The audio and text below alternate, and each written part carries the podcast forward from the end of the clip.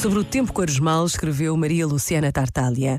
Se há um tempo para a aproximação a Deus, é quaresma. Por vezes, porém, vemos-la mais como um tempo algo triste, em que padecemos a penitência, mais do que a encarar como uma oportunidade de voltar a ter a nossa vida na mão, dirigindo-a para o único ponto que a pode iluminar, torná-la visível e dar-lhe um sentido. Se, por exemplo, olharmos só para as restrições deste período histórico que estamos a viver, apenas emergem a fadiga e o desespero.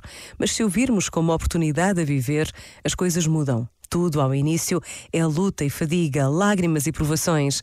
Também e sobretudo quando nos aproximamos de Deus. Mas se preservarmos no caminho, tudo adquire um novo valor e a fadiga transforma-se em alegria indizível. Este momento está disponível em podcast no site e na app da RGF.